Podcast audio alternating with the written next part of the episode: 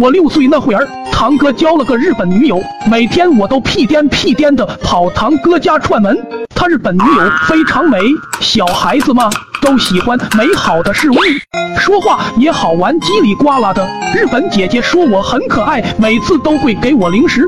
这天我又去了堂哥家，家里只有堂哥和他的女友。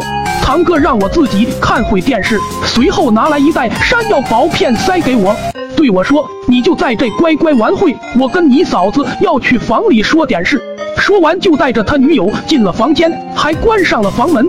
我一边笑呵呵的吃着零食，一边看着动画片，突然想到堂哥和他女友说是为啥还把门给关了？是不是房里有更好吃的东西，还是房里有更好看的动画片？瞬间觉得手里的零食索然无味，于是我跑到房门外偷偷听里面的声音。我瞬间如遭雷击，这还是我尊敬的堂哥吗？堂堂男儿居然欺负一个弱女子！我准备突袭搭救姐姐，当我猛地转动门把手准备冲进去时，发现门上了锁，同时里面的声音戛然而止，随后传来堂哥的声音：“弟弟，好好在外面玩。”不要进来！我怒道：“好你个人面兽心的家伙！我没有你这样的哥哥！你再不开门，我马上报警！”堂哥无奈开了门，我进去就是一顿斥责：“你为啥要打姐姐？”这时堂哥红着脸道：“我没打你姐，你快出去玩！哥哥姐姐给你造个小侄子陪你玩，小侄子在呢，我现在就要和小侄子玩！”堂哥狠狠瞪了我一眼。小侄子被你吓跑了，我不死心道：“那你们再造一个，这次不闹腾，我就看着，保证不说话，陌生人不能看的。”小侄子怕生，你去外面玩吧，等小侄子出生，保证让他和你玩。看在以后能多个玩伴的份上，我暂时忍住了好奇心，回到了客厅。过了两分钟，我又去敲门，堂哥，堂哥，小侄子造好了吗？堂哥不搭理我，我就一直敲门。堂哥无奈开门，恶狠狠地看着我说：“你能不能不要打扰我们了？你还想不想和小侄子玩了？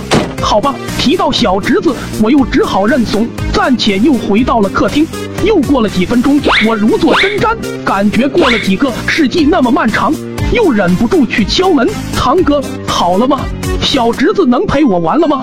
堂哥依旧不搭理我，我依旧砰砰敲着门。这次堂哥开门，直接咆哮道：“你再敲下门，信不信我揍你？”我很委屈的走了。我感觉堂哥变了，有了女朋友就开始凶我了。不就是小侄子吗？有什么了不起的？我还不稀罕呢。